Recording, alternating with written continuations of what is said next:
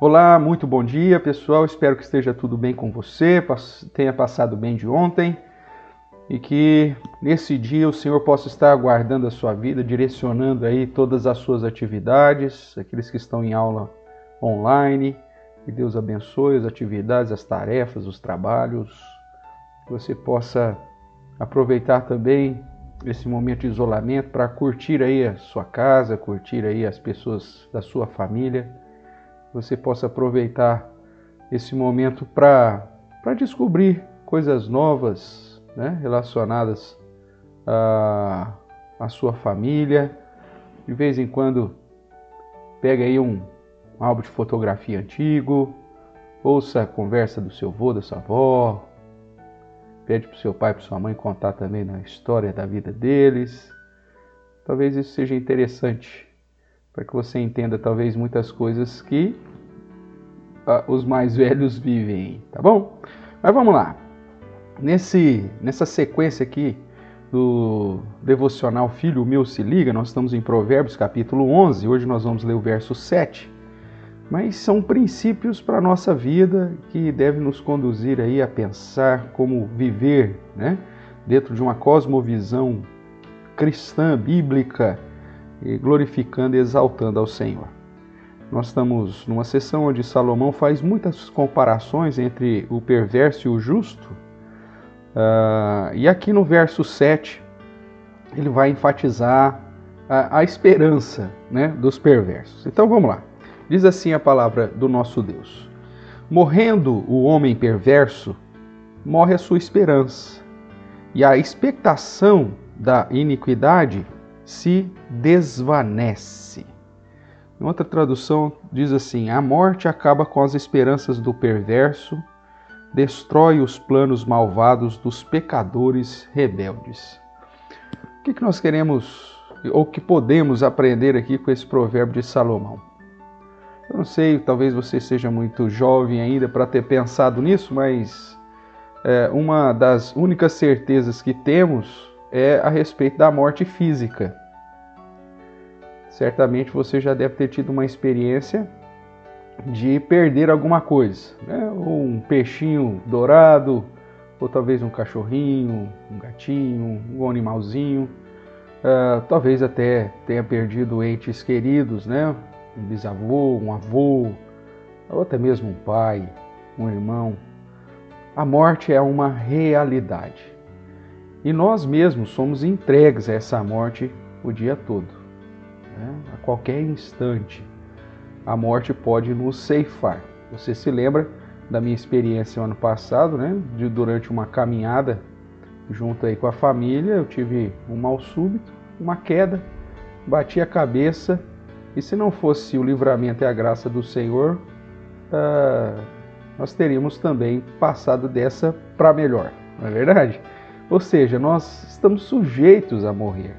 É lógico que ninguém precisa ficar desesperado, principalmente nós que temos na palavra de Deus a revelação do Senhor, mas devemos estar atentos, porque será que a vida resume tão somente a nossa existência nessa era, nesse, nesse tempo presente? A Bíblia diz que não. A Bíblia diz que Deus nos criou para vivermos na Sua presença, em comunhão com Ele e que aqui, como o apóstolo Pedro diz, somos apenas peregrinos, estamos caminhando nessa terra, mas aguardando a nossa verdadeira pátria, nosso verdadeiro lugar. Agora, para termos a certeza de que estaremos nesse lugar, a nossa vida tem que estar fundamentada nos princípios da palavra de Deus, crendo em Jesus Cristo como nosso único suficiente Salvador, entregando a nossa vida para Jesus, falando: Senhor, é, toma conta da minha vida, não permita que eu siga mais os desejos do meu coração, mas que eu faça a tua vontade. E a partir do momento que nós nos rendermos ao Senhor, então as nossas esperanças estarão firmadas na promessa de Deus. Agora, o verso 7 aqui de Provérbios 11 vai dizer que o perverso ele não tem esperança e, e, e vindo a morte acaba com a sua esperança e com todas as suas expectativas todos os seus planos para essa vida. E aí, segundo Hebreus 9:27, a única coisa que lhe resta é aguardar o juízo de Deus.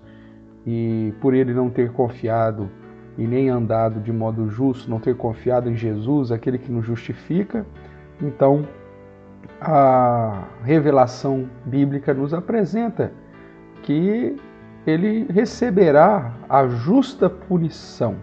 Você acha que muitas vezes isso parece ser assim, né, muito é, descabido? Mas nós mesmos, criados à semelhança de Deus, temos o senso de justiça e quando nós vemos alguém fazendo algo perverso, né, seja lá com um animalzinho, ou seja lá com outro ser humano, a gente fala: puxa vida, isso está errado. Essa pessoa precisa, merece ser castigada. Então nós temos esse senso. E ainda mais Deus, que é santo, que é justo e que criou o homem para sua honra e para sua glória. Veja, o verso 7 diz que os perversos, a vida deles se resume apenas a essa existência. E quando ele morre, morre com ele todas as suas esperanças e todos os seus planos de iniquidade. Nós devemos viver uma vida pensando na pátria celeste, pensando no céu, elevando os nossos pensamentos a viver essa vida com Deus e viver aqui o nosso dia a dia com esperança e planos que glorificam, exaltam o nome do nosso Senhor, do nosso Criador. Quanto mais você focar apenas essa vida, mais infeliz você será, porque os nossos planos serão frustrados. Mas quando você coloca a sua vida nas mãos de Jesus, nas mãos de Deus, e confia nas promessas do Senhor, mesmo que dê tudo errado aqui, a gente continua firme na esperança de que teremos uma vida melhor no céu, pois é assim que a palavra de Deus nos adverte. E você não uh, precise temer a morte, né? mas esteja ciente que estamos sujeitos a ela e que devemos estar preparados para ela, pois ela pode chegar a qualquer instante e mais do que isso, confiantes nas promessas do Senhor Jesus, de que se estivermos nele, ele nunca jamais nos abandonará.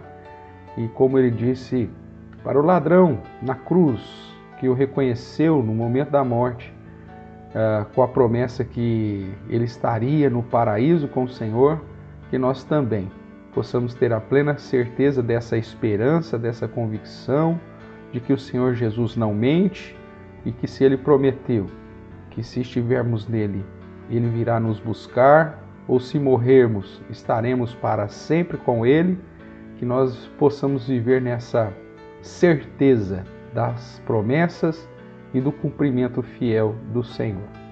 Viva a sua vida do melhor modo que você possa, desde que você não se esqueça que devemos glorificar a Deus e que toda a nossa esperanças, expectativas e, planos devem ser para a honra e glória do Senhor.